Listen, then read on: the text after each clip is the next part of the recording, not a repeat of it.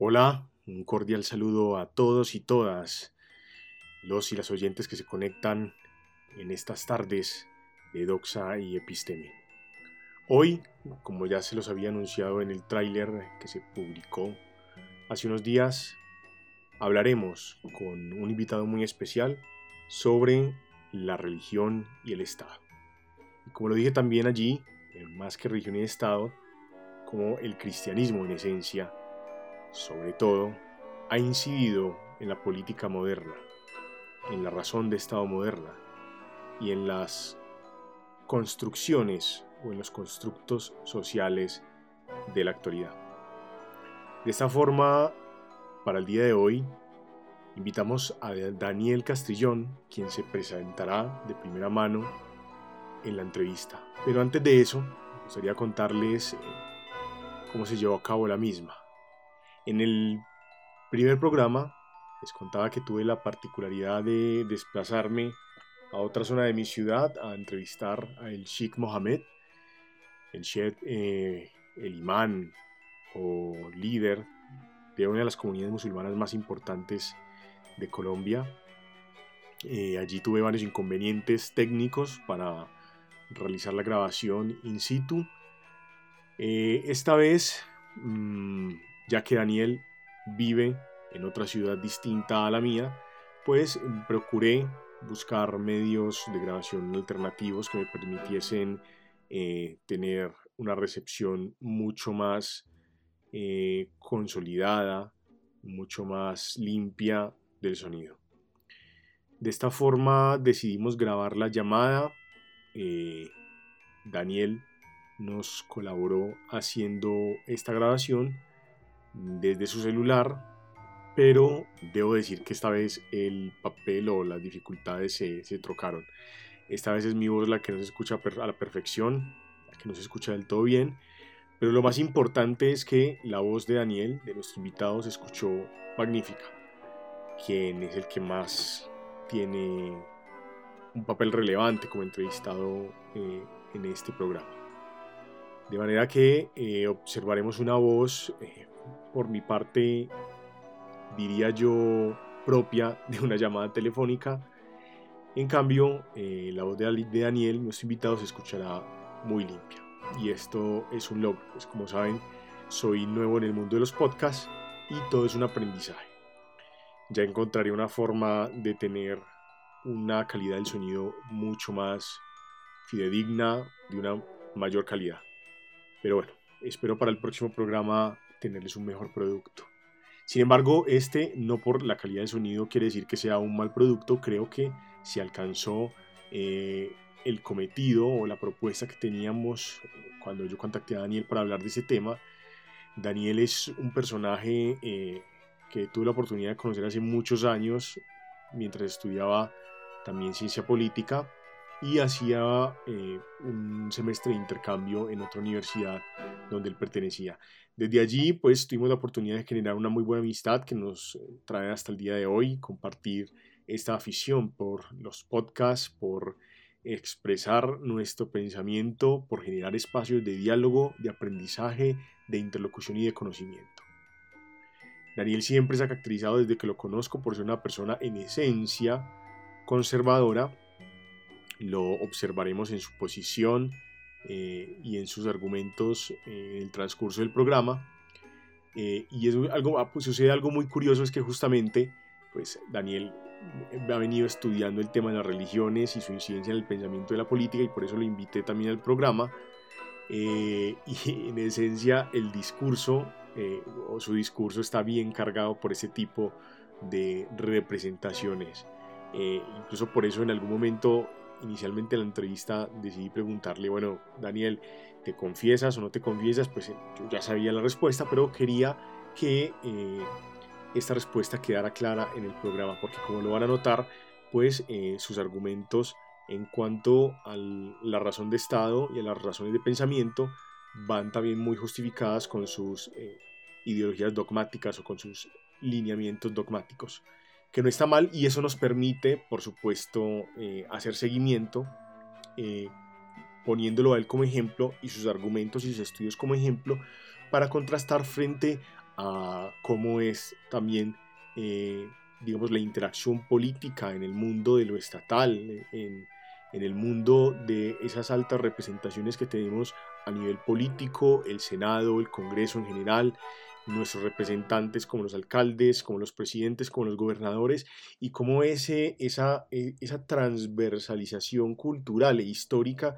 que ha tenido la religión, en este caso sobre todo la religión cristiana, que es la que más impacta sobre la cultura latinoamericana, pues termina directa o indirectamente por incidir dentro de los discursos y dentro de las actuaciones, por supuesto, de gobierno y las gestiones que pueden hacer cada uno de estos representantes dentro de la democracia. De esta forma no me voy a extender más y creo que esta es una muy buena introducción y claridad de lo que encontrarán en este programa. Los invito entonces a que escuchen esta entrevista que puede ser la primera para este tema de religión y Estado. Creo que fue una entrevista muy nutrida, pero que queda mucha tela por cortar y buscaré en próximos programas ampliarlo. Tal vez con, con Daniel de invitado o con otro invitado eh, que también venga estudiando ese tema. Bueno, los dejo entonces y espero que lo disfruten. Un abrazo.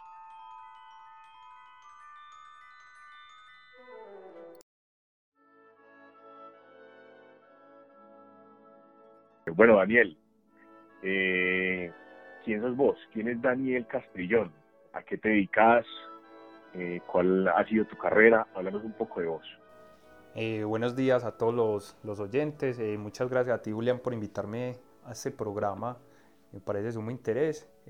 yo me dedico al estudio de la política de forma personal y como pasatiempo porque me interesa mucho, ya que pues mi profesión es la ciencia política, una carrera que me moré siete años elaborándola en la Universidad de AFID en Medellín, en Colombia. Eh, fuera de eso, actualmente estoy haciendo una maestría en análisis político con la Universidad Abierta de Cataluña. Eh, pues este mundo de la política me ha llevado a, a estudiar también el tema del crimen organizado, eh, a pensar la condición histórica y actual que vive mi país Colombia y Latinoamérica. En resumidas cuentas, mis mayores intereses están siempre relacionados con esta área del conocimiento. Y eh, además, a nivel local, en el municipio de Marinilla, que es en el cual yo vivo, pues me interesa la política local y estoy introducido en la política local de alguna forma. Entonces, eh, a eso se dedica Daniel Castrillón, pues, para los oyentes. Bueno, somos, somos entonces colegas. La audiencia también sabe que yo soy politólogo y como te había contado ya en otra oportunidad, pues este programa Doxa y Episteme eh, un poco intenta eh, desarrollar y hablar de esos temas que la gente poco discute en las reuniones sociales. Intenta hacer un, programa, un canal eh, polémico de hablar de temas de profundidad. Y hoy en el programa, pues eh, eres nuestro invitado para hablar de un tema muy específico y yo creo que es en gran parte ese centro de la intención que tiene el canal y es hablar sobre dos de los dos, dos mundos o, los dos mundos que hacen parte de nuestros ejes temáticos, que es la política y la religión. Entonces queremos comenzar a entramar cuál es la relación histórica eh, y cuál es la relación que en la actualidad tienen esas dos esferas muchas veces eh, la gente piensa que eh, están distantes, se encuentran distantes. ¿Cuál es la relación que puede tener esa, ese, esos principios dogmáticos en el individuo o en la sociedad y cómo pueden incidir incluso no solamente en la religión, sino también en las estructuras de pensamiento eh, filosófico, cómo han terminado por incidir finalmente sobre la historia de la humanidad. Eh, y bueno, y Daniel, eh, que es nuestro invitado de hoy, también ha venido estudiando este tipo de temas, pues por supuesto por el interés que tiene desde la ciencia política, ya que eh, el ejercicio del poder se ha visto también influenciado por estas creencias dogmáticas. Contanos algo, Daniel, ¿vos sos creyente? sí, Sí, pero sabes Practicas una religión. Sí, soy un reciente, un reciente creyente, por así decirlo. Eh, actualmente pues yo me declaro a mí mismo y ante las personas cuando es pues cuando se pregunta porque pues yo no vivo mencionando eso. Como cristiano católico cierto pero esto es un proceso que apenas lleva de dos años la búsqueda de la fe. Sin embargo yo siempre he sentido pues como una inquietud por la figura de Dios y por todo lo que representa. Sin embargo solamente es cuando conozco a mi novia y a su familia que empieza un proceso como de incentivarme más hacia lo religioso. Y actualmente llevo dos años buscando mi fe pero desde el punto de vista de la teología. No tanto de la fe que se practica del, dogma como tal de ir eh, a la iglesia de a la misa. misa exacto. No es más desde el punto de vista de la teología. En estos días encontré un concepto muy interesante estudiando lo que se llama teodicea eh, que si no estoy mal está desarrollado por Leibniz, pensador alemán. Entonces, eh, sí, efectivamente mi fe es, la he venido construyendo porque no encuentro otro camino más que hacerlo a través de la epistemología y la ontología. Es, un principio eh, inicialmente muy, muy cercano a lo que se conoce como agnosticismo. Eh, los agnósticos eh, siempre han creído que no se debe eh, descartar la existencia de un Dios, sino que se debe buscar por medio de la razón y la experiencia práctica de las vivencias del ser humano. pues es un poco ese camino que has emprendido y que has comenzado ya a encontrar dentro del cristianismo católico, por así decirlo, ¿ok? sí, pero quisiera hacer una aclaración ahí sobre eso que me estás comentando. Eh, y también decirle pues a, mis, a, los oyentes de, tu programa y, todo eso y lo siguiente es, por ejemplo, yo no soy, eh, yo soy bautizado, pero yo no he hecho ni la confirmación, ni la primera comunión, ni nada de eso. Lo cual me hace pensar en lo que dice un profesor Lennox, que es un doctor matemático que se encarga de defender a Dios y que de hecho ha tenido debates contra Dawkins y Hawkins y todos estos eh, que proponen el ateísmo. Y es que la mayoría de la gente se hace creyente en Dios cuando es adulta lo busca por su propia cuenta, ¿cierto? Y en esa medida hay una distinción con el gnosticismo y es la siguiente. Y es que católicamente Dios viene a uno a través de la gracia, ¿cierto? Y en esa medida eh, el gnosticismo se separa de la iglesia porque el gnosticismo propone que es uno el que lo busca. Y lo que propone el catolicismo y el cristianismo es que cuando uno siente que debe buscar es porque ya ha sido llamado. Y en esa medida, eh, ese llamamiento no se da, digámoslo así. Es decir, la razón es un medio, pero es un medio que permite entender eh, teológicamente el asunto, pero desde el punto de vista de la teoría y de la doctrina cristiano-católica, Dios no puede ser cognoscible a nivel racional como lo propone el gnosticismo, sino en parte, es decir, se pueden conocer sus formas, pero no el todo. Y eso es muy aristotélico y de hecho viene el desarrollo de la escolástica y es que la verdad no es la parte sino el todo. Y como seres humanos no podemos conocer ese todo sino la parte. Entonces digamos que lo que permite esto es más o menos vislumbrar lo que sería Dios o lo que propone, más o menos. Hay un pensador griego que, del que me hace recordar, eh, Proclo. Proclo tiene un texto pequeño pero profundo frente al conocimiento y entendimiento de la divinidad que podríamos llamar Dios. Eh, se llama eh, sobre ensayos sobre teología.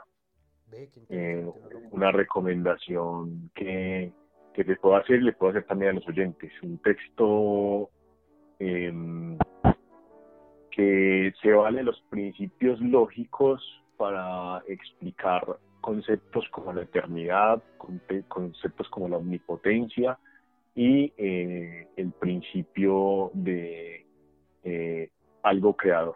Es muy interesante porque además no se, no se, eh, no se ubica en una posición parcial frente a una divinidad existente, sino que explica eh, lógicamente por qué puede existir o por qué debe existir una divinidad. te, lo dejo como recomendación. Pero bueno, Daniel, para que no entremos al tema, porque yo creo que nos, nos, nos dispersamos y nos entretenemos con todos estos temas tan interesantes eh, sobre las creencias que tenemos. ¿Cómo llegaste a este tipo de estudios, eh, ahora sí, en relación de los religiosos y los políticos? Ya entendemos un poco cuál ha sido tu interés de comenzar a, ubicarte o, o, más bien eh, en identificarte con una creencia religiosa, pero en donde comenzar luego a hacer el cruce con los estudios políticos. Bueno, eh, me pasó algo muy interesante y resulta que, te cuento, yo a la edad de 13 años conocí por primera vez a Friedrich Nietzsche en un libro que se llamaba Voluntad de Poderío. Y aprendí una frase de él que es la der, der Wille si no estoy mal en, alemán, significa eso, voluntad de poderío. Lo conocí a través de, también un libro que está recopilado, que es como unas, unas frases de él. Y desde ese momento, pues como sentí una inquietud, pero yo nunca le volví a poner atención a ese tema, ¿cierto? Hasta que en el año 2014, eh, mi novia me regaló un libro llamado La vida de los doce Césares.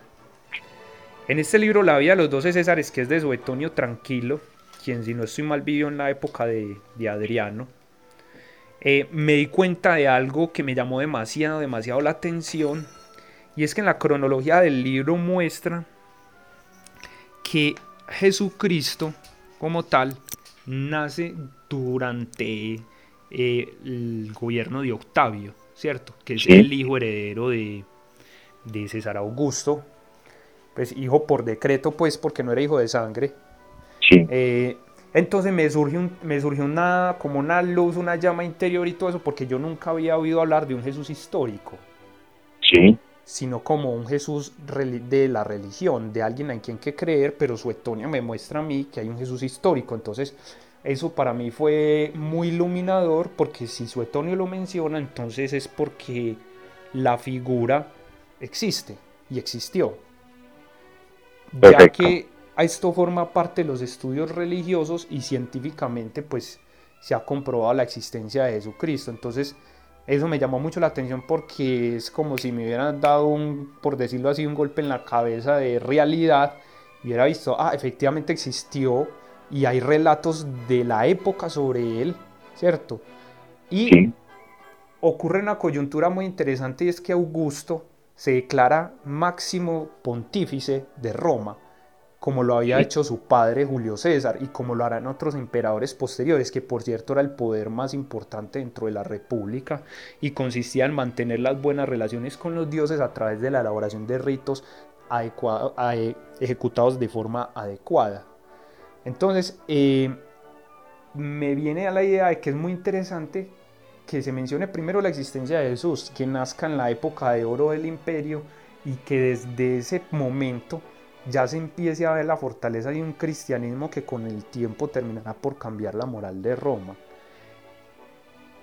Pero bueno, entonces no vamos a profundizar todavía en cómo el cristianismo termina cambiando la moral de Roma, porque yo creo que es el, eh, ese, ahí se encuentra como el, interés central luego de este eh, programa de hoy para desarrollar el tema. Eh, y bueno, pues comencemos entonces a adentrarnos antes de entrar antes de iniciar con eh, la explicación de cómo se transforma eh, y contarnos un poco cuál es el tipo de relación que pueden comenzar a tener estos, estas dimensiones, estas esferas eh, del relacionamiento humano mediante la política, del racionamiento humano mediante la razón y la filosofía, frente a una realidad que muchos, para muchos resulta difícil de explicar, porque digamos que eh, para tu caso, de pronto el cristianismo eh, hoy goza de una razón, eh, como lo decías, histórica, ¿cierto? Un sustento histórico, pero no lo podemos decir de todas las religiones. Digamos que muchas de ellas, en su mayoría, incluso el mismo cristianismo goza de un componente mítico muy importante. una, una, vez se inician los relatos a través de el intercambio verbal, las primeras tribus nómadas en cada una de las civilizaciones, pues estos, eh, estas leyendas se van convirtiendo en mitos y el mito finalmente se convierte en su mayoría de veces en religión, ¿verdad? Eh, ¿Cuál es la relación entonces que terminan teniendo estas tres dimensiones eh, del pensamiento, el relacionamiento y las creencias humanas? sí, mira, a, a, propósito pues de, de, eso que me preguntas, entonces te continúo la, la, misma idea para dar respuesta a lo que me dijiste. Perfecto. Entonces mi, mi, mi, relación con, con, esta, con este encuentro con, con, la religión y cómo, digámoslo así, por así, cogí algo de fe, por así decirlo, porque es un hilo muy delgado que hay que ir construyendo. Eh, a este libro de Suetonio pues lo dejé siempre presente en mis consideraciones políticas y con el tiempo me fui encontrando otros pensadores, me fui encontrando otros actos políticos en la vida de hoy que me parecieron muy interesantes, la elección del Papa Francisco, en Colombia eh, el centro democrático con la religión eh, siempre presente, la influencia de los evangélicos en Sudamérica, en Brasil, en Puerto Rico. Bueno, entonces todo este fenómeno lo empecé a tener más en cuenta y empecé a dejar de pensar que la religión era solamente un elemento eh, fantasioso, sino que empecé a considerar que verdaderamente la fe para quien cree es una realidad tangible como la necesidad del, de, alimentarse cuando se siente hambre, ¿cierto? Y en esa medida me di cuenta que la religión tiene un elemento esencial y es que la religión pone lo sagrado como, una, como un elemento en la vida de las sociedades hacia el cual deben dirigirse. Es decir, los invita a la trascendencia, a superar su condición humana, que sería en fin de cuentas una condición más animal, ¿cierto? Sí. Entonces la religión, digamos que en cierta medida nos humaniza y nos invita a la convivencia con los otros. Y en, esa y en esa medida la política, que es por esencia eh, digámoslo así, el arte de manejar el conflicto, de tramitar los conflictos a través de instituciones que inviten a la paz y que inviten a la convivencia entre todos los ciudadanos, la, la política se ha apoyado mucho de la religión porque la religión tiene el aparato moral que la política no tiene, ¿cierto? Y además le da un objetivo trascendental a la política para buscar el sumum bonum, que sería desde la escolástica medieval el sumo bien, o lo que llamaría San Agustín de Hipona la ciudad de Dios, ¿cierto? Pensándolo desde un punto de vista cristiano. Entonces, este aparato ético, este aparato moral que maneja la iglesia, se diferencia del aparato político en la medida en que pretendes la convivencia y el bien entre los hombres y en esa medida ilumina las leyes del Estado e ilumina el fin de la política. Porque es imposible pensar la política como una actividad sin la cual no se conciba algún tipo de moral, virtud o bien hacia el cual debe dirigirse, hacia algún tipo de deseo. Incluso pues Maquiavelo ya lo menciona en su libro El Príncipe, proponiendo una nueva virtud que es la virtud del manejo del poder, pero eh, esa virtud tiene que estar dirigida efectivamente a la sustentación de un poder que permita mantenerse en él. Y esto no es más que haciendo que todos estén satisfechos con la administración que se está ejecutando, ¿cierto?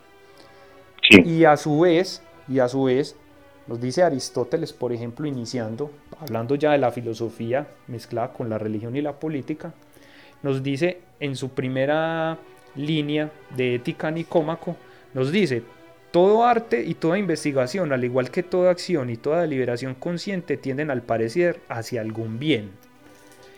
En esta medida, lo que hace Aristóteles y lo que hacen los escolásticos es desarrollar una ética racional y toda esta tendencia hacia el bien no tiene más que ver con un sentido de la trascendencia, del perfeccionamiento.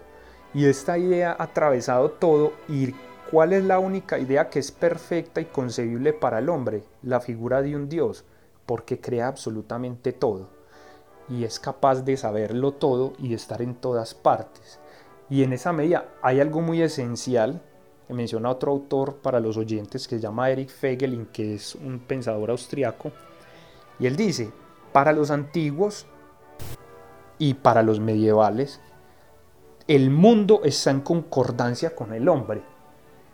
Entonces, es solamente después de la modernidad o después, por así decirlo, del renacimiento, que los hombres y los seres humanos de hoy empezamos a, sentir, eh, como le dijera yo, en concordia con, con la naturaleza y con el mundo. Empezamos a sentirnos incómodos, en discordia con, con todo lo que nos rodea. Por ello, cuando, cuando hablamos de la antigüedad, que sentimos y vemos cómo los griegos y los escolásticos sentían el mundo cercano y apto para ellos, por eso Aristóteles menciona que la perfección o que este camino hacia el bien es lo más deseable porque es lo más acorde a la naturaleza, es lo más acorde al orden del mundo, a la perfección, a la armonía, a las leyes que funcionan por sí mismas. Mientras que en la modernidad no tenemos esa concepción. En la modernidad tenemos una concepción de un mundo más artificial. Entonces esta mezcla de la filosofía nos da lo siguiente y es una distinción muy clara. Para poder llegar al bien, para poder llegar a la perfección, hay que tener un aparato ético que se transforma en un aparato moral en la práctica que nos permite llegar a esa armonía de la ciudad de Dios. Entonces, todos estos elementos se van mezclando en diferentes aspectos. Indudablemente hay muchos tipos de doctrina, ¿cierto? Dentro del mundo de la filosofía y la política, pero dentro del mundo de la filosofía más importante y más figurativa, que podríamos mencionar cuatro, San Agustín, Santo Tomás, Platón y Aristóteles, que serían los más, digámoslo así, eh, doctos por eh, autonomacia o, excelencia en nuestra civilización, eh, sería el sumum bonum y esta ética que nos invita a que el mundo y el ser humano está compuesto al menos de tres elementos. Lo que uno es, lo que uno tiene y lo que uno representa. Y esos elementos están compuestos de lo político, lo ético y moral y lo religioso. Siempre muy curioso que todo se dé en el sentido de la Trinidad. Mm, sí, eso estaba justamente pensando. Y con referente a lo que decías de, mm, de esa diferencia eh, que muchos pensadores hacen entre la necesidad de la moral y la diferenciación entre la moral y lo político, eh, a propósito, Immanuel Kant, eh, desde su texto La religión de entre los límites de la mera razón, eh, justamente también trabaja esta distinción. él, en ese texto argumenta que, pues, por supuesto, el Estado y la política es quien rige y ejerce el comportamiento civil entre la humanidad, pero, como, como mencionabas al principio, eh, es, ese, esa legislación, esa potestad eh, se escapa de los límites de la moral y quien rige en, esas dimensiones, eh, entendiendo que Manuel Kant también lo hace de una forma muy imparcial, es justamente la religión o esa divinidad, quien es que le pone límites pues a, a esa a lo que podríamos llamar a los posibles eh, pecados, a los posibles, a los posibles crímenes o delitos morales del hombre. Él dice que es por eso que la religión juega un papel fundamental en las civilizaciones eh, al regular esa moral. Ahora, lo que se pregunta uno es, eh, en la actualidad, y yo intento no ponerme en posición de ninguna religión, eh, además porque yo sí confieso, ya lo he dicho también aquí al aire, yo no confeso no me confieso eh, religioso practicante de ninguna doctrina, pero sí observa uno pues que en todo este fenómeno, este eh, de la globalización, de la secularización, eh, pues un poco también se ha venido perdiendo o hay una generalidad social en donde se ha venido perdiendo como la fe de la sociedad frente a las religiones en general. Uno ya no ve o, cada vez ve menos practicantes eh, religiosos según la denominación que sea. Y se pregunta uno, bueno, finalmente esto ha incidido en las formas morales en que la sociedad se desarrolla, si no es bueno, es malo, sin juzgar. No estoy juzgando ninguna expresión moral que tengamos hoy, pero eh, de alguna forma esas transformaciones que se han venido teniendo socialmente en términos morales también se pueda eh, relacionar directamente con esto, pues al no haber, eh, no estoy hablando por supuesto del cristianismo, pero al no haber en la generalidad unas religiones que estén tan posicionadas en el entorno, pues finalmente la moral eh, general de la sociedad termina por transformarse. Ajá, sí, sí, estamos totalmente de acuerdo en eso, pues esa observación me parece muy, muy puntual y muy acertada. Daniel, danos un ejemplo, o bueno, uno no, varios ejemplos eh, de cómo o en qué momentos de la historia, mejor, eh, la religión ha incidido sobre las formas de Estado eh, y sobre las formas de pensamiento. Sí. mira, justo hace poco me terminé un libro sobre eso que se llama Las religiones políticas de Eric Fegelin y me leí la obra capital de él que es La nueva ciencia de la política que habla precisamente y desarrolla toda su tesis sobre la nueva forma de religión que se está gestando en el mundo. Y es Eric Fegelin propone lo mismo que proponen los grandes pensadores del tema de la teología y de la religión a través de la filosofía política y es que no hay seres humanos no religiosos. ¿Por qué?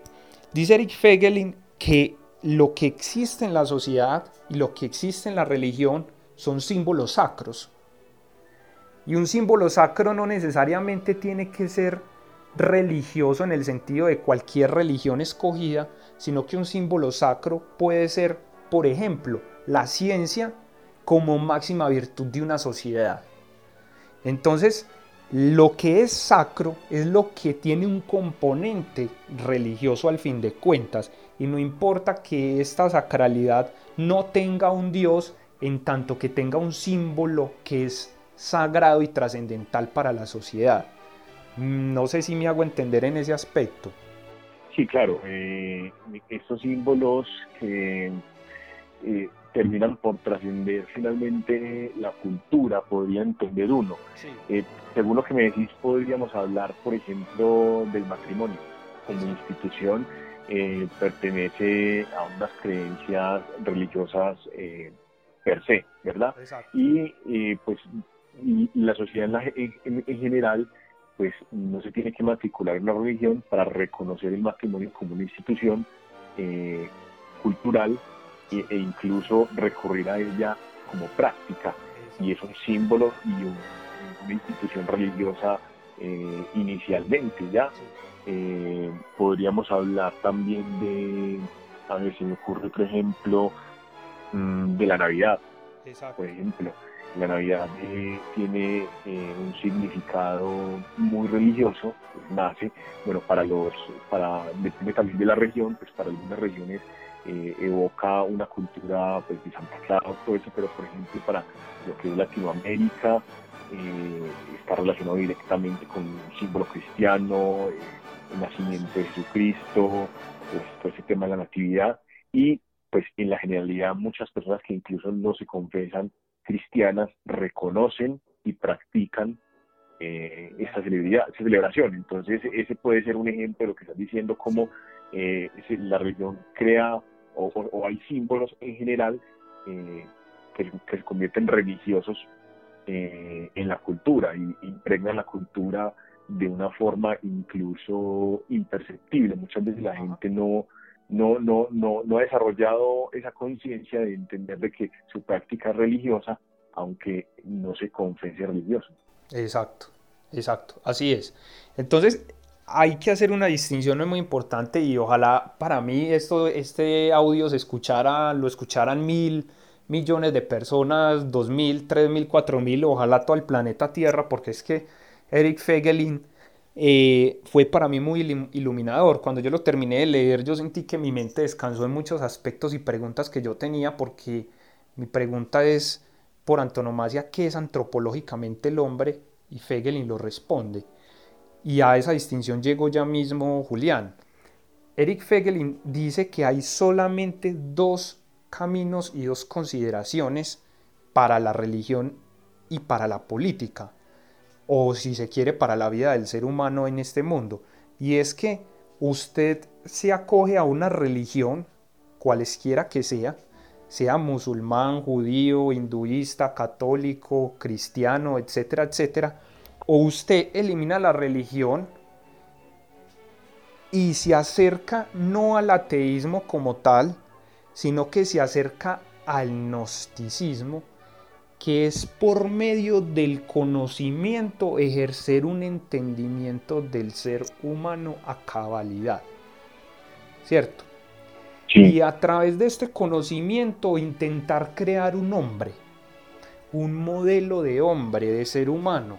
Entonces, Eric Fegelin hace esa distinción y me invita a otra distinción muy clara y es, o las personas son religiosas para buscar subsanar aquello que no comprenden y que va más allá de ellos, o se hacen gnósticas, es decir, buscan la respuesta a través del conocimiento absoluto e ignoran aquellas condiciones humanas que no pueden entender considerándolas producto de un error de la naturaleza o producto de algún tipo de confusión que todavía no han podido resolver. ¿Cierto? Entonces, en esa medida, habría solamente dos caminos y yo supongo, para hacer una aclaración, que quien es ateo es porque digamos no tiene una religión, pero eso no implica, y yo creo que también se acercan más al gnosticismo, a la ciencia como forma de conocimiento eh, absoluto sobre la naturaleza del hombre. Entonces Eric Fegelin, ¿qué dice?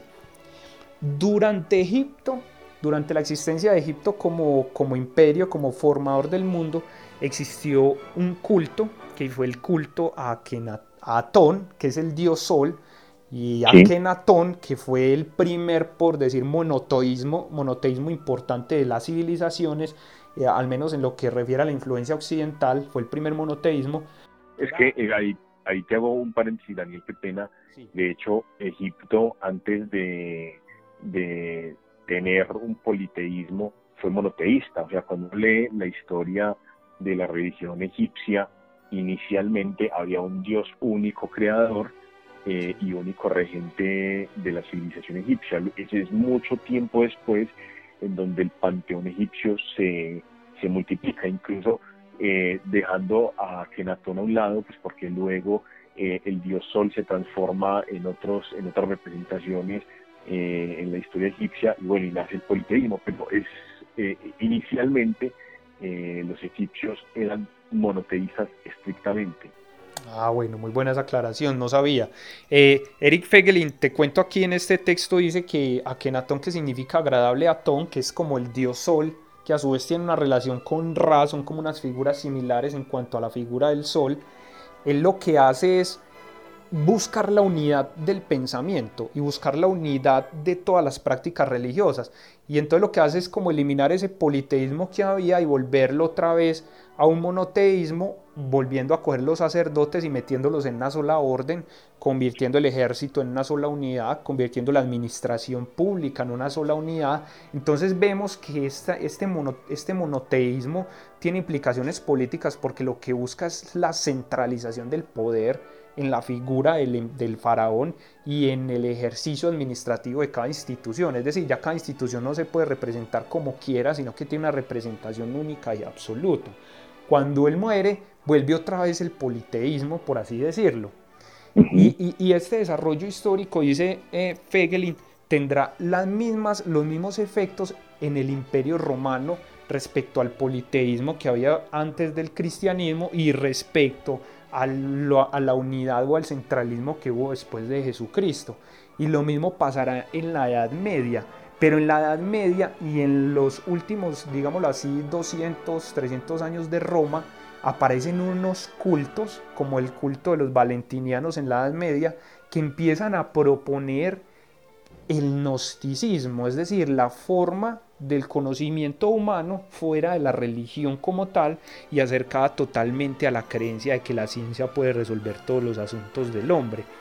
Y en esa medida, dice Eric Fegelin, el renacimiento y lo que pasó con todo este tema de el antropocentrismo cuando mejor dicho yo creo que la figura del antropocentrismo por excelencia es el hombre de Vitruvio de Leonardo da Vinci donde se muestra que el hombre es el centro de todo el asunto y entonces lo que hace Eric Fegelin es distinguir observar cómo en el imperio romano eh, en el politeísmo, eh, los emperadores, por ejemplo, pongamos el caso de Julio César en concreto, en Roma habían dos poderes grandes, Pompeyo y César, y un tercero, el Senado, ¿cierto? ¿Y qué es lo que pasa después del cristianismo? No, aquí solamente hay un poder, y es cuál, el del imperator.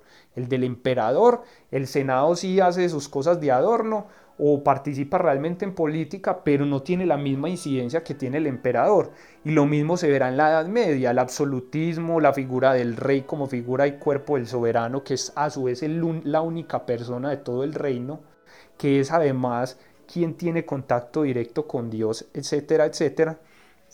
Nos encontramos con que hay, una, hay un asunto y es que a lo largo de la historia la humanidad, al menos en Occidente, ha luchado entre ese monoteísmo y ese politeísmo, entre ese centralismo y ese federalismo, y eso ha implicado que la organización estatal se vea afectada en tanto, por ejemplo, decir que esto es una provincia aparte que se administra sola o es una provincia que le da cuentas al centralismo, por así decirlo, y lo mismo pasa con el ejército.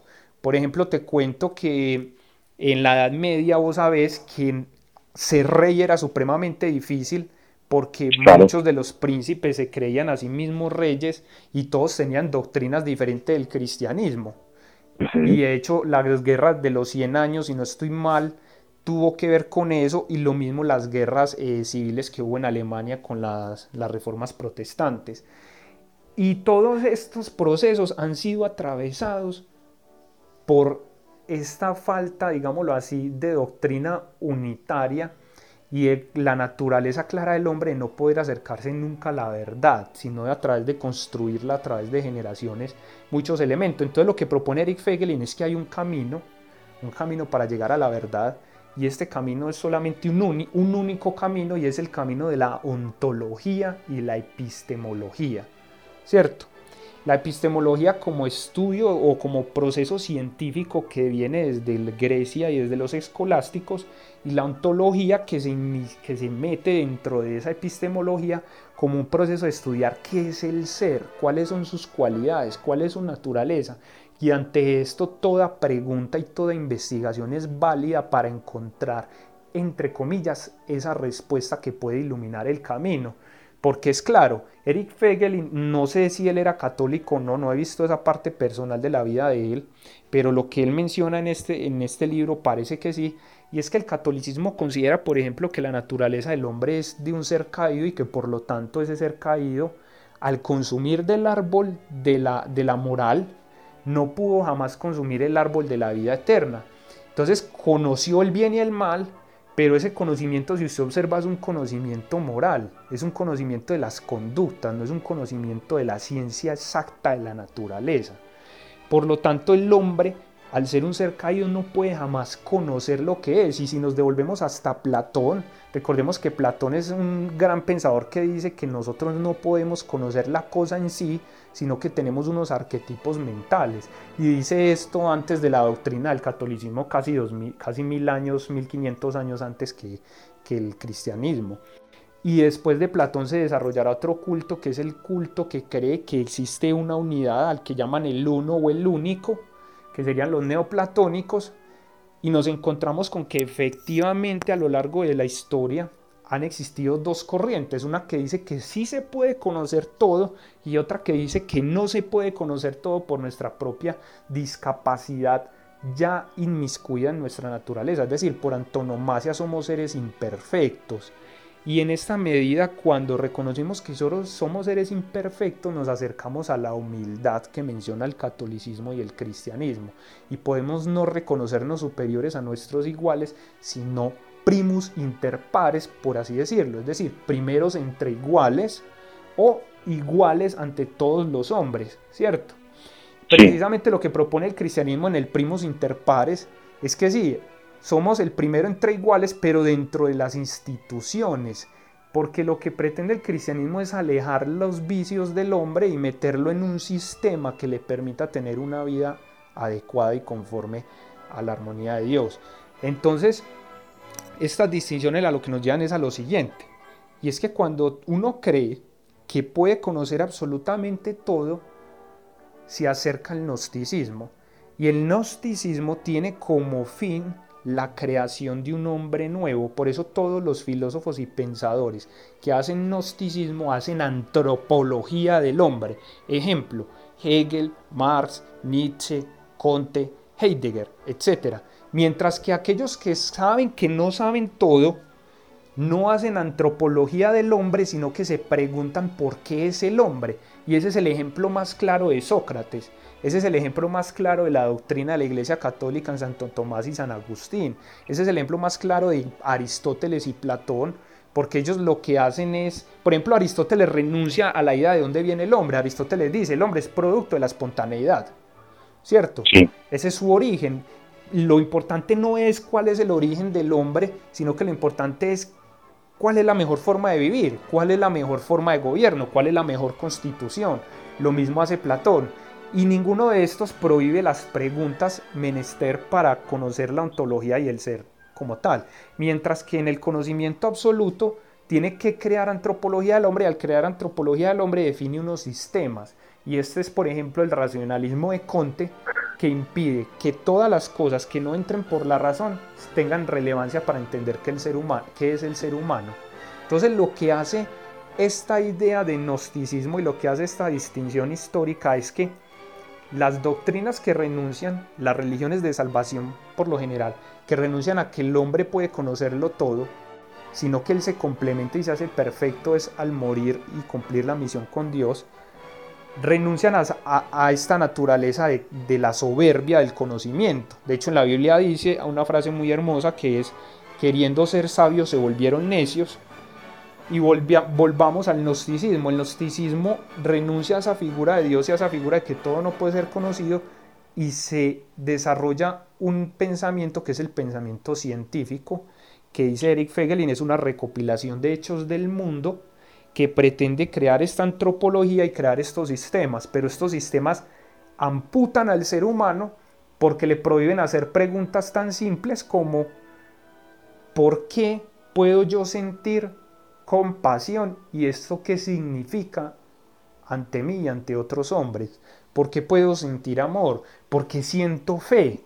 Los científicos y los racionalistas de esta índole jamás se preguntarían o jamás admitirían este tipo de respuestas y dirían que esto pertenece al área de la ignorancia.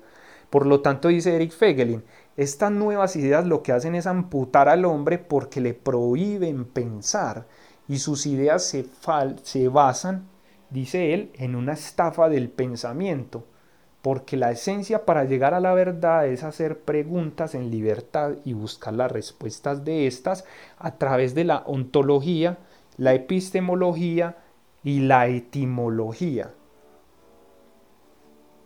Estas son las implicaciones que pueden tener. El gnosticismo, por lo general, sus implicaciones son el totalitarismo, el hombre socialista de Marx, el superhombre de Nietzsche, el superhombre nazi, el superhombre o el hombre científico de Conte. Si usted observa, el gnosticismo siempre queda un nombre con adjetivos, mientras que la doctrina del pensamiento tradicional de la antigua Grecia y de la escolástica simplemente ve al hombre como un ser creado imperfecto, lo acepta así y busca los mecanismos de la vida humana para evitar que se comporte de formas negativas de forma que no pueda llevarse a la virtud ni a la ciudad de Dios.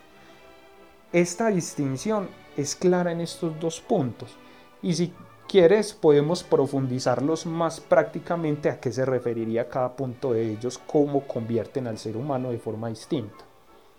¿Cómo podríamos ver, Daniel? Eh, ya hablamos del contexto histórico, pero yo quiero que eh, hablemos un poco de de nuestra, nuestra época, del momento presente, eh, donde podemos ver reflejados hoy en el pensamiento, en las formas de Estado, la política, eh, incidencia del pensamiento religioso. Listo. Hay una parte esencial, Julián, y es la siguiente. Eh, Augusto Conte desarrolla un aparato ético alterno al de la iglesia y alterno al del pensamiento religioso, que es, eh, por así decirlo, el altruismo. el altruismo es un concepto gnóstico y científico y el altruismo, dice Eric Fegelin, es para una sociedad de hermanos sin padres. ¿Por qué una sociedad de hermanos sin padres? Porque lo que se basa en altruismo es ayudar al otro sin mirar a quién, un producto de la caridad cristiana, valga decir lo que es un pensamiento realmente religioso, que le dan otro nombre que termina siendo altruismo y sus fines son solamente ayudar al otro eh, supongamos porque el dolor existe y porque nadie quisiera sentir ese tipo de circunstancias, etcétera, etcétera, porque lo que hace el pensamiento científico y racionalista es intentar justificar a través de las sensaciones del cuerpo por qué se debe actuar bien. Eh, aun cuando ya desde la, escolástica, desde la escolástica medieval sabemos que el cuerpo y los sentidos mienten, ¿cierto? Porque una mano puede sentir calor y en la otra tener frío, entonces ¿cuál de las dos sería la verdad según la sensación?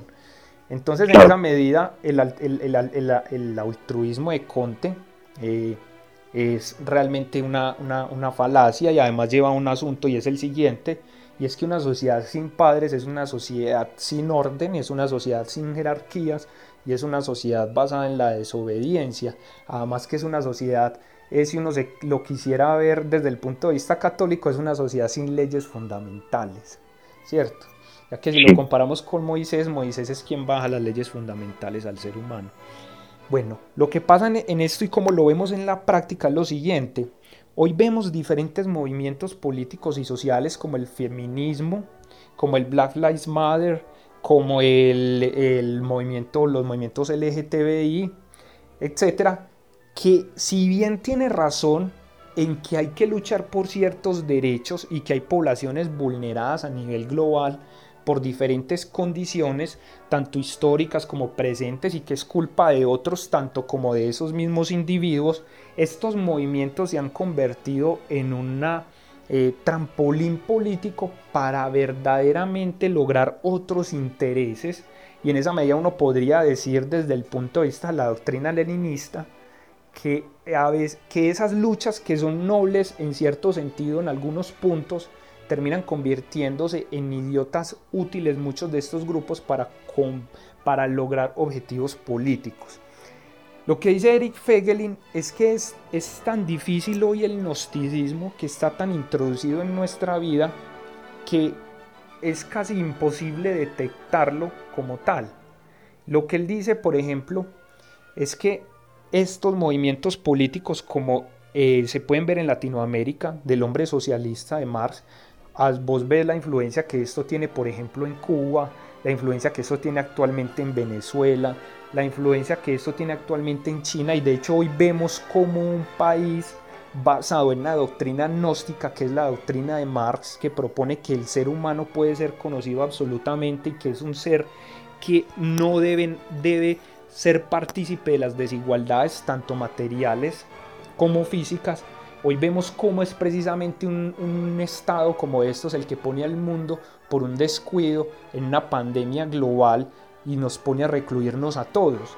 Mientras que si vos ves los países que tienen una fuerte doctrina católica, una fuerte doctrina religiosa, de alguna índole, no pasan este tipo de cosas porque los llevan a preguntarse y a actuar en razón de lo que podríamos llamar la armonía con la naturaleza o la armonía con la naturaleza también del hombre y a ejercer políticas que no tienen que ver con intentar cambiar la naturaleza del ser humano. Hoy también vemos, por ejemplo, que es muy común que vos vas a subir una montaña, vas a estar con alguien y alguien dice, no, venga, recémosle a los elementales. No, venga, eh, hagamos una fogata en la noche y bailemos alrededor de la fogata y recémosle a los dioses. O casémonos como se casaban los, los, vikingos, sin saber absolutamente nada de los vikingos, ¿cierto? Entonces, todas estas religiones y todos estos cultos y todo ese tema tiene un elemento, eh, digámoslo así, protestante y un elemento gnóstico que lo que pretende es que pueden saber y conocer sobre Dios y sobre el hombre sin profundizar absolutamente en el conocimiento específico de esa doctrina o en su defecto sin considerar las implicaciones para el orden social que ellas tienen.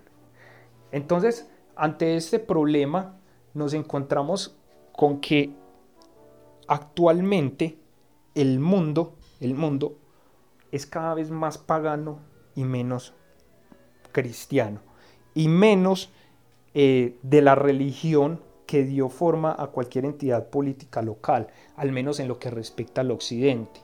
Vemos, por ejemplo, cómo la figura de esta persona transexual se volvió eh, figura de, de Calvin Klein y ese Eric Fegelin, allí donde la sociedad ponga su símbolo sagrado, es, es eso lo que la está representando.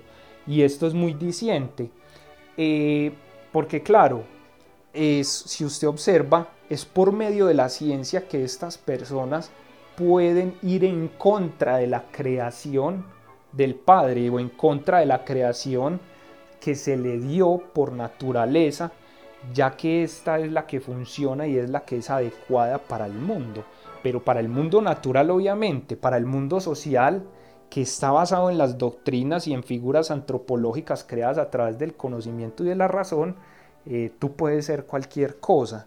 Y en esta medida los efectos del gnosticismo, los efectos de que el ser humano puede ser cualquier cosa, si hay científicamente la solución para lograrlo, tenemos el ejemplo de, eh, de lo que ocurre con la transexualidad y de lo que ocurre con el tema LGTBI e incluso con lo que ocurre en diferentes partes del mundo con los más de 32 géneros que existen, eh, con la diferencia entre que vos no puedes defender tu propiedad privada, que vos tenés que someterte a lo que diga la mayoría en términos de votación, etcétera, etcétera. Lo que hoy vemos no es una unidad ni una armonía que busca la verdad a través del conocimiento, que busca efectivamente qué es lo mejor para nosotros en tanto constitución, en tanto vida, en tanto sociedad, sino que lo que estamos es ante la presencia de un hombre antropológicamente creado por la razón. Y en las universidades se nos enseña constantemente. Es más, hoy en día es muy raro una universidad que nos enseñe latín y griego cuando el latín y griego son la raíz de nuestra lengua que nos permite pensar qué significan las palabras en el contexto diario de la vida. Entonces, claro, por eso la gente termina creyendo que democracia es demos pueblo, cracia poder y que entonces eso significa el poder del pueblo, ¿cierto? O que otras palabras significan, no sé, cualquier asunto. Por ejemplo, vamos al tema muy puntual de, la sexualidad. Eh, que una mujer puede tener eh, pene cuando la palabra mujer ya está diciendo que tiene vagina y pene ya está simbolizando que hay alguien que es biológicamente hombre y que solo él puede tenerlo, cuando la palabra para específicamente señalar eso es transexualidad y punto. Y en esa medida vemos también que estos movimientos actuales crean una religión en la medida moral. ¿Cómo así que en la medida moral? Pues lo primero que hacen es indignarse ante el uso exacto de las palabras y decir que algo es transfobia, que algo es homofóbico, que algo es racismo, cuando una palabra lo que hace es señalar objetivamente la particularidad de algo y quien le pone la carga moral es quien la recibe o quien la menciona. Si vos decís, no sé, por ejemplo, eh, como lo que le pasó a J. Rowling, que creo que es la escritora de Harry Potter, que solo las mujeres menstruan y que debido a eso sacaron sus obras de varias librerías y las censuraron, pues por naturaleza y biología solamente las mujeres menstruan. Si hay hombres que menstruan es porque recibió una operación que fue lograda gracias al desarrollo científico que logró eso. Y entonces para eso hay que inventarnos una palabra o esa palabra ya existe y es transexual. Y si alguien tiene una similitud entre hombre y mujer se llama androginia, si no estoy mal, que es una palabra griega que viene desde la antigüedad, ¿cierto? Entonces, hoy vemos que los movimientos gnósticos están cada vez más metidos en la sociedad y cada vez las religiones más grandes van perdiendo fuerza de convencimiento, porque claro, estas no solo han cometido errores históricos, sino que también hay grupos políticos a nivel global que se han encargado a través del cine, de, series, películas, etcétera, educar porque muchos dirán, es que yo voy al cine a ver una película, pero no se imagina que la película, aparte de entretenerlo, lo educa. Muchas de las cosas que hacemos hoy nos educan creyendo nosotros que son entretenimiento y nos adoctrinan sobre las cosas de la vida y como no tenemos un aparato etimológico para entender el mundo porque no se nos ha educado ni en el latín ni en el griego ni en leer ni en escribir, es muy fácil ser engañados respecto a qué es lo mejor para nosotros como seres humanos, ¿cierto? Y con esto no quiero decir que haya que negarle derechos a nadie, indudablemente no. Lo que hay que hacer es cómo podemos llegar a esa convivencia precisamente de la ciudad de Dios sin, lo, sin llegar al punto de tiranizar a otras personas o de tiranizar la verdad. Hoy tenemos un ejemplo del terraplanismo. el terraplanismo. Sí, es algo muy, muy además, además, es un movimiento que ha, ha venido cogiendo mucha fuerza. Netflix tiene un, un episodio, una peli, pues un documental de ellos eh, en nuestra ciudad, en la ciudad de Medellín, la ciudad en la que estoy. Eh, hace un año hubo un encuentro eh, de terraplanistas, increíblemente. Pero bueno, son, son formas de verlo. A, mí todo eso que venís diciendo me lleva a que podemos estar presenciando en este momento pues el surgimiento de una nueva forma teológica de alguna forma. Sí.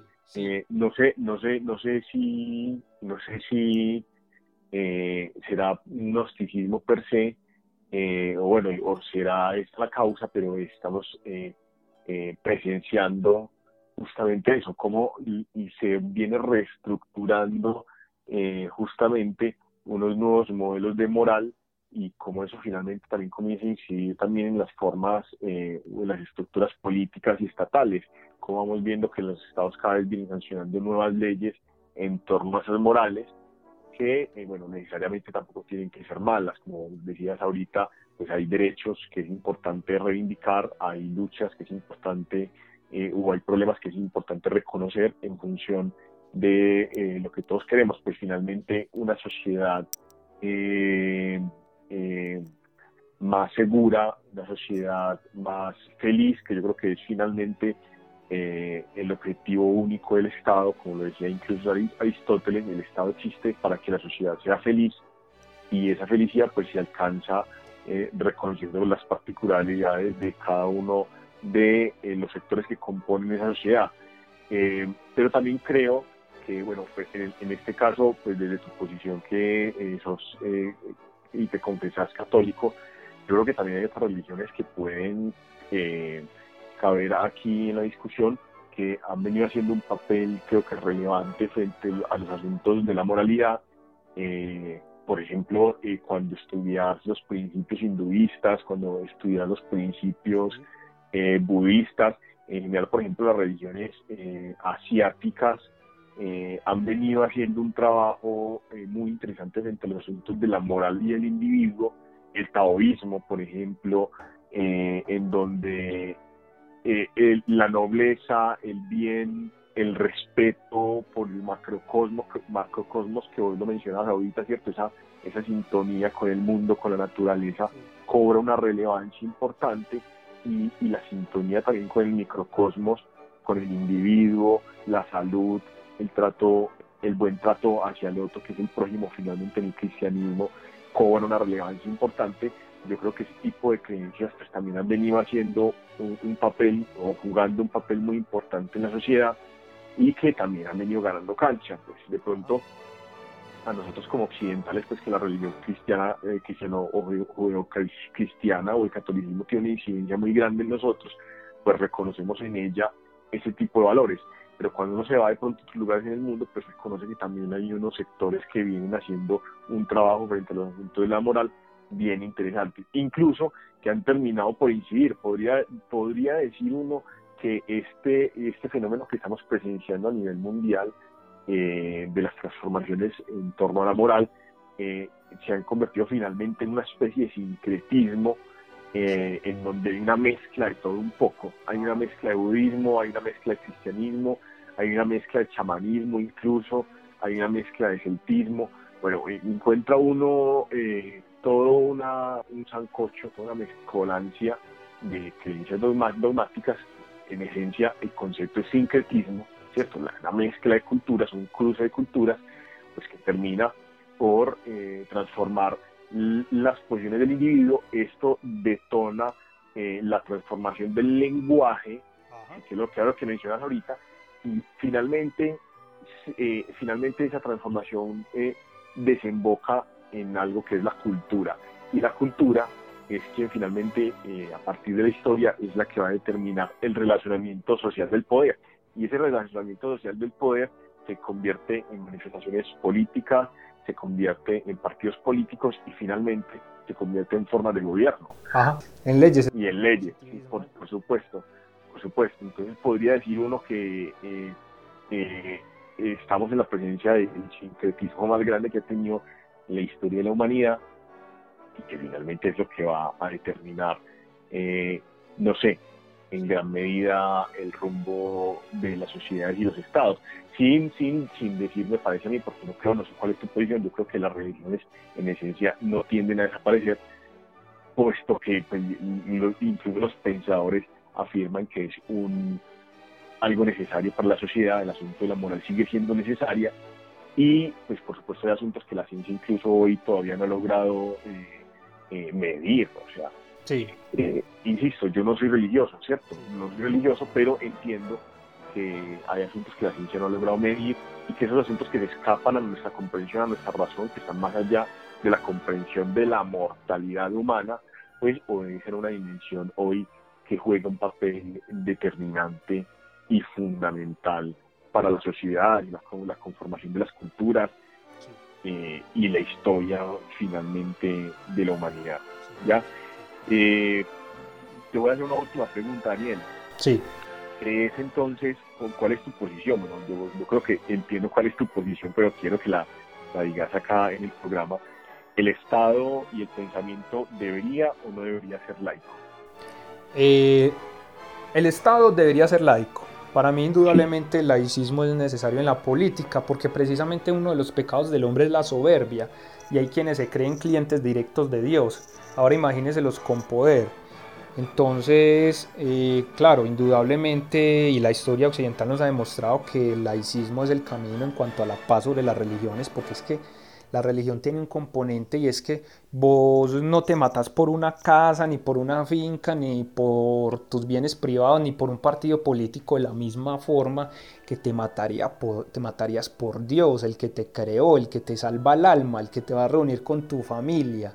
Entonces, Dios es un gran aliciente para que muchos hombres se maten entre sí y además con este montón de temas de la imperfección del ser humano se da para un montón de interpretaciones que podrían llevar a una catástrofe, más hoy en día con el desarrollo armamentista que hoy tenemos. No, claro, el Estado para mí debe ser laico. Lo que no debe es perder nunca la influencia y la ayuda de la Iglesia, jamás en lo que se debe ser eh, la correcta moral. Pero entonces ahí, ahí me llega una duda, ahí me llega una duda, Daniel, que espera que te interrumpa, y es que, bueno, pues para tu posición cristiana de pronto es importante la incidencia de la religión judío-cristiana frente al Estado, pero entonces, en función de un Estado de lo que se podría llamar democrático pluralista, por ejemplo, como es el Estado colombiano, también debería entonces reconocerse de igual manera otro tipo de creencias religiosas y eh, llamarse eh, eh, o invitarse para, para temas de cogobierno, o sea, o, qué. Pues porque el protestantismo, por ejemplo, es grande también en Latinoamérica eh, y las religiones asiáticas también vienen llegando y la sociedad también hace parte de ellas. Sí. Entonces, como que uno se pregunta, bueno, eh, si el Estado, si el Estado va a reconocer una religión, debería reconocerlas a todas si va a ser democrático. O bien, como lo que decís, lo que decís, la mejor forma de buscar la paz entre las religiones es el Estado laico. Sí. Eh, y si eso es así, pues debería reconocer a las otras de igual manera como reconoce a una. Sí, sí, estoy totalmente de acuerdo. De hecho, pues constitucionalmente debería ser la libertad de culto una premisa, ¿cierto? E incluso los políticos pueden buscar consejo en la religión a la que ellos pertenezcan. Pero lo importante y lo trascendental a lo que hay que llegar es que todo esto tiene que pasar por la epistemología, la ontología y la etimología para que eh, las religiones eh, de cualquier intérprete o, los pensamientos de cualquiera no nos lleven al desastre global que hoy tenemos en tanto la convivencia humana, la cantidad de homicidios, la vida de las personas en el consumo de drogas, bueno, en infinidad de cosas, ¿cierto? En la educación que tenemos, en los fines que queremos lograr como civilización. Nietzsche dice algo muy, muy importante que a mí me parece y es, la pregunta es qué civilización queremos ser, no qué somos, sino qué queremos llegar a ser Y, hablando de este Nietzsche en ese tema de, religioso, eh, recordemos que hay una figura y hoy en día la vemos que es la figura de la muerte de Dios, que es una frase de Hegel, pero que Nietzsche retoma en toda su obra. Y es eh, en su obra Capital así habló Zaratustra sobre la muerte de Dios y es bueno, ya hemos matado a Dios, solamente arrastramos su cadáver, es decir, las palabras de, de, caridad, de moral, de ser buen samaritano, etcétera, etcétera. Y entonces, ¿ahora qué podemos ser? Y precisamente todo lo que hoy vemos es producto de que, como dice, dice, dice Nietzsche aquí, o sea, ¿cómo hemos podido bebernos el mar? ¿Qué hicimos cuando desencadenamos la tierra de su sol? ¿Hacia dónde caminará ahora? ¿Hacia dónde iremos nosotros, lejos de todos los soles? No erramos como a través de una nada infinita. Y es que si ya no hay un Dios que nos creó a su imagen y semejanza, que nos da unas leyes de la naturaleza para conforme ser, entonces ¿qué somos? Ah, pues puedo ser cualquier cosa. Y hoy en día vemos a Occidente siendo literalmente cualquier cosa, tanto en política, tanto a nivel administrativo, tanto a nivel de los vicios, tanto a nivel de la vida de las personas, tanto a nivel de la sexualidad. La gente puede ser cualquier cosa y la pregunta que yo me hago es si literalmente somos más felices o solamente tenemos más bienes materiales. Porque hay una curiosidad en esto histórica y es que el ser humano no evoluciona mentalmente, sino que el ser humano es acorde a la época hoy tenemos los mismos vicios de la Biblia. ¿Acaso no tenemos lujuria, no tenemos homicidio, no tenemos envidia, no tenemos todas estas pasiones? Claro que las tenemos. El problema del progresismo es que cree que el ser humano puede cambiar y puede ser modificado y no. La historia nos ha demostrado que no. Han pasado dos mil años y pues todavía encontramos casos de hijos matando a sus, hermanos matándose entre sí, etcétera, etcétera. Entonces, eh, claro, Julián, lo que yo creo indudablemente es que estamos en un punto histórico en el que no sabemos hacia dónde ir, porque es que además hemos perdido toda la educación del pensamiento clásico, eh, particularmente del pensamiento griego y escolástico. Sí, indudablemente la humanidad avanza, pero no sabemos hacia qué avanza. La gente hace hoy en día muchas cosas, pero la gente no sabe realmente por qué lo hace en muchos sentidos y a pesar, como decía un pensador francés que se llama eh, Jean-François Rebel, que tiene un libro que se llama La Gran Mascarada, y una de las preguntas fundamentales es cómo podemos vivir hoy en la sociedad de la información y la humanidad y la gente ser tan ignorante. O sea, es la edad de la información y hoy el que decía ser ignorante es porque decía ser un ignorante racional. O sea, es maravillosa esa conclusión, es un ignorante racional porque decide serlo por su propia cuenta. Claro, y, otra, y a su acuoto lo que decía Chesterton, que es un católico y que él también se convirtió al catolicismo después de viejo, y es, de hecho, iba a ser en estos días canonizado y declarado santo prácticamente, porque ese man hizo una obra increíble. Sugiero a todos los oyentes que lo lean, y es lo siguiente: y es, sí, yo soy dogmático, pero es que ustedes también no lo son. Cuando dicen que todo puede ser conocido a través de la ciencia. Cuando usted, cuando usted no escoge una cosa, sino en vez de otra y la defiende a capa y espada, como el terraplanismo, a pesar de que ya se ha demostrado muchas veces que no es verdad. Y, claro, claro. como me decía un amigo en las conversaciones cristianas que hemos tenido, que es que la ciencia dice que hay que comprobarlo todo. Me gustaría un científico cogerlo hoy cualquiera, el más reputado del mundo, y que me diga, sí, lo que ha hecho y lo que ha investigado no parte de que le creyó a otro en algún punto. claro, y finalmente, pero finalmente eh, eso de la objetividad siempre se va a apoyar en una subjetividad y en un principio de fe, eh, en donde damos o creamos axiomas pese a que han sido probados muchas veces, no necesariamente tienen que ser absolutos, pues nuestra misma historia ha demostrado eh, desde el pensamiento científico eh, que muchas de nuestras teorías en esa historia que hemos tenido pues se han caído porque hemos descubierto que pues no están así, que la realidad física y material pues termina siendo incluso una realidad cuántica.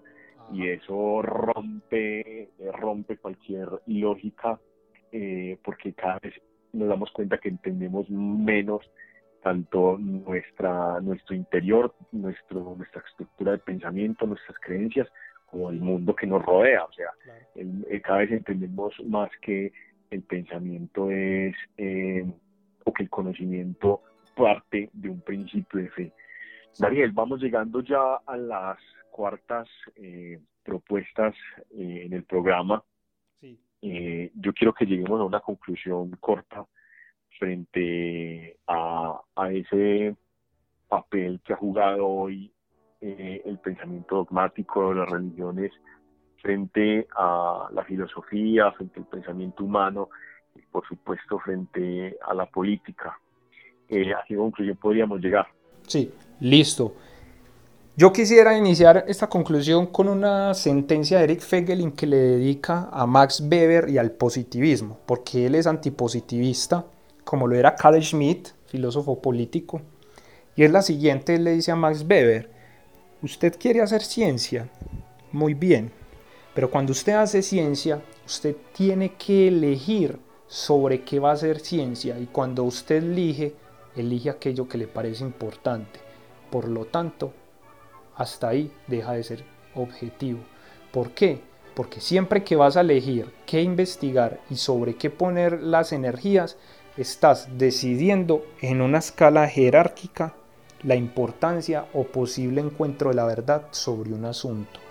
En esa medida la ciencia es eh, sesgada, siempre será sesgada porque tiene que escoger algo sobre qué poner su lente y su energía. Y en esa medida Eric Fegelin lucha contra la idea entonces de que el ser humano eh, puede ser absolutamente conocido y que no se escogen unos valores y una supuesta neutralidad sobre la ciencia, ¿cierto? Eh, denota pues en toda su obra que esto es totalmente falso, no existe esa dicha neutralidad al poder y tener la capacidad de escoger sobre algo. Y de hecho Max Weber eh, al final termina enredándose en su obra con esta suposición de que no hay forma de escoger algo objetivamente y salido totalmente de la visión del ser humano. Por eso Friedrich Nietzsche en su obra o ensayo corto Más allá de la verdad y mentira en el sentido extramoral. Extramoral, muy bueno. muy corto y muy bueno. Pone su voz en una mosca, si no estoy mal, y, y, hace como, bueno, si fuéramos una mosca, ¿qué pensaríamos que es el árbol? Por ejemplo. Entonces no podemos salirnos de ser hombres, ni de ser seres humanos. Y a esta mi conclusión es que indudablemente tenemos que recuperar la educación basada en el conocimiento que hicieron los griegos y en el conocimiento que ha hecho la escolástica medieval y cualquier otra persona que hoy en día nos invite como mínimo a dos cosas, a pensar con preguntas todo lo que esté proponiendo cualquier persona y a leer y a leer y a leer para poder discernir en sentido platónico y aristotélico cuál es el deber ser al que debemos llegar sobre un punto específico. Y aceptar una cosa muy importante que me parece a mí, y es que el ser humano, si bien dirige parte de su destino, no es dueño de él. ¿Cierto? Está sometido tanto a las leyes de la naturaleza como a las leyes de la sociedad y como a las leyes incluso de su propio cuerpo, de sus propias debilidades. ¿cierto? Entonces, quiero invitar a la gente a que sea realista de que no es un Dios ni dueño de su destino, sino que somos solamente seres humanos en un camino que estamos buscando cuál es esa meta a la que queremos llegar, no solo como individuos, sino como sociedad. Considero para mí hoy que la universidad y todo lo que es este tema de educación está totalmente mal para mí, si me preguntaran, para mí nada sirve hoy a nivel de las universidades. ¿Por qué? Porque no están pensadas para educar al hombre, sino para desarrollar el materialismo histórico y para desarrollar ciencia sobre cómo producir cada vez mejor bienes materiales, pero no sobre el conocimiento del ser humano.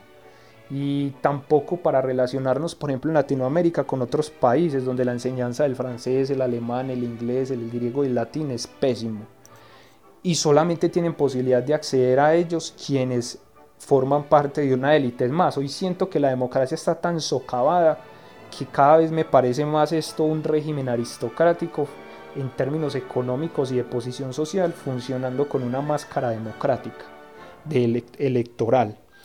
Entonces, en esa medida invito a la gente a leer, a pensar epistemológica y ontológicamente sus dudas. Los invito también a acercarse a algún tipo de actividad que les permita trascender y en esto me refiero buscar actividades que les implique cuidar de algo o de alguien, que no sean ellos mismos.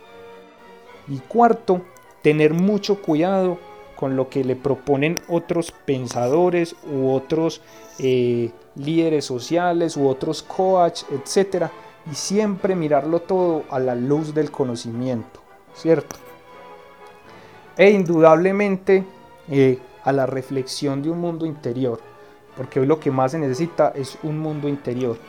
Y a vigilar quienes, en términos políticos, responden más a nuestras libertades personales, a nuestro mundo social y a solucionar los problemas y no solamente a sacar réditos políticos para conseguir algún tipo de riqueza.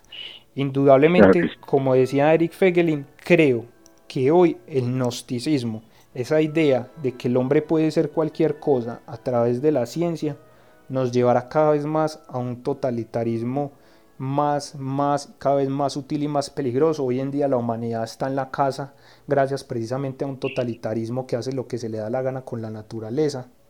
Entonces, eh, invitarlos muchos a eso, a, meternos en la realidad, a ser aplomados. Somos un El pensamiento crítico. Sí, somos pensamiento crítico, somos un cuerpo, estamos en el mundo. Y este pensamiento crítico, yo quiero que la gente no se quede solo con esa sentencia, porque esa sentencia es muy buena, pero yo quiero darle las herramientas. Lean a Aristóteles, lean a Platón, lean a Fegelin, lean a San Agustín, a Santo Tomás, lean a Kant, a René Descartes, a Oswald Spengler, a von Mises, lean a Nietzsche, a Hegel, a Heidegger, a todos los que han tenido la tarea de pensar, que a pesar muchos de ellos son falsos y mentirosos, pero en su pensamiento habrá algo que vale la pena.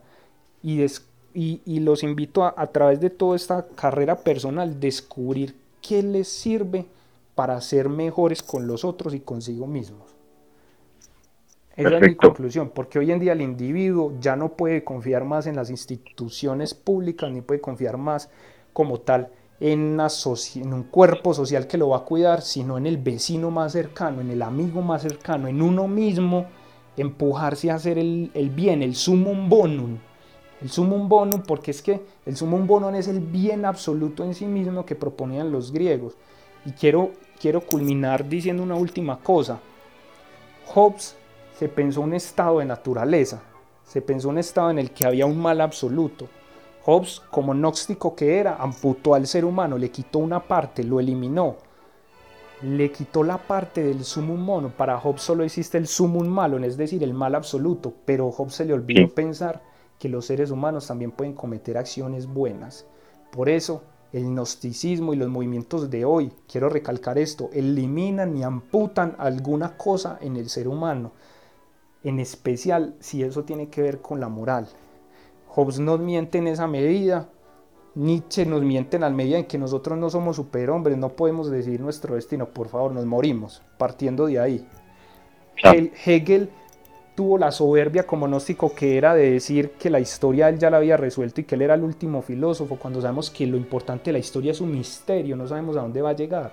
Marx nos mintió diciendo que todos los hombres pueden ser iguales en el sentido material y social, cuando sabemos que hay gente que sabe pintar hermoso y otra gente que no sabe absolutamente pintar, cuando hay gente que sabemos que sabe tiene facilidad para los idiomas y otros que no, cuando sabemos que deben existir jerarquías porque unos hacen mejor las cosas que otros. Auguste Conte también nos mintió queriendo buscar la verdad y se dejó llevar por su propio sistema de que la verdad es solamente aquello que puede ser científicamente probable, pero por ejemplo, el amor no es comprobable, la esperanza no es comprobable, la fe no es comprobable, los sentimientos de bondad no son comprobables. Rousseau nos mintió, el hombre es bueno por naturaleza, sabemos que existe el mal, hay que cuidarnos de otras personas de ciertas situaciones, ¿cierto? Hay una dualidad ahí innegable en el hombre. Sí, innegable, y eso es lo que han querido amputar los gnósticos y pensadores de universidad, y hoy eso es lo que se enseña a jóvenes, jóvenes párvulos que llegan a la universidad de 17, 18, 19 años, que no saben ni latín, ni griego, ni quién fue Aristóteles y Platón, y un profesor les mete todas sus ideas con 40 años de experiencia, y no les da las herramientas para hacer una única cosa, que es la verdad. ¿Cierto? Y los invito a leer los evangelios indudable. Hombre, Daniel, listo. Muchas gracias, Daniel, por haber recibido nuestra invitación, por regalarnos este espacio eh, y compartirnos eh, tus conocimientos alrededor de esos estudios. Eh, te invito a que también, por supuesto, compartas el programa y, bueno, por supuesto, luego les extenderé la invitación a ese canal que también tienes de podcast donde trabajas temas de pensamiento filosófico y político. Daniel, muchas gracias. Muchas gracias a vos, Julián. Espero que los oyentes lo hayan disfrutado y hayan quedado con bastantes incertidumbres sobre este tema y que las desarrollen.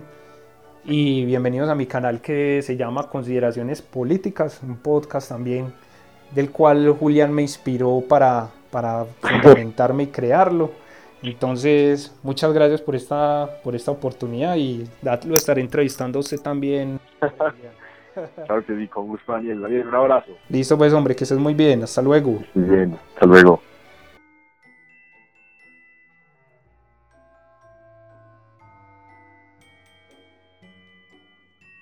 Bueno, este fue eh, la entrevista que le hicimos a nuestro invitado de hoy.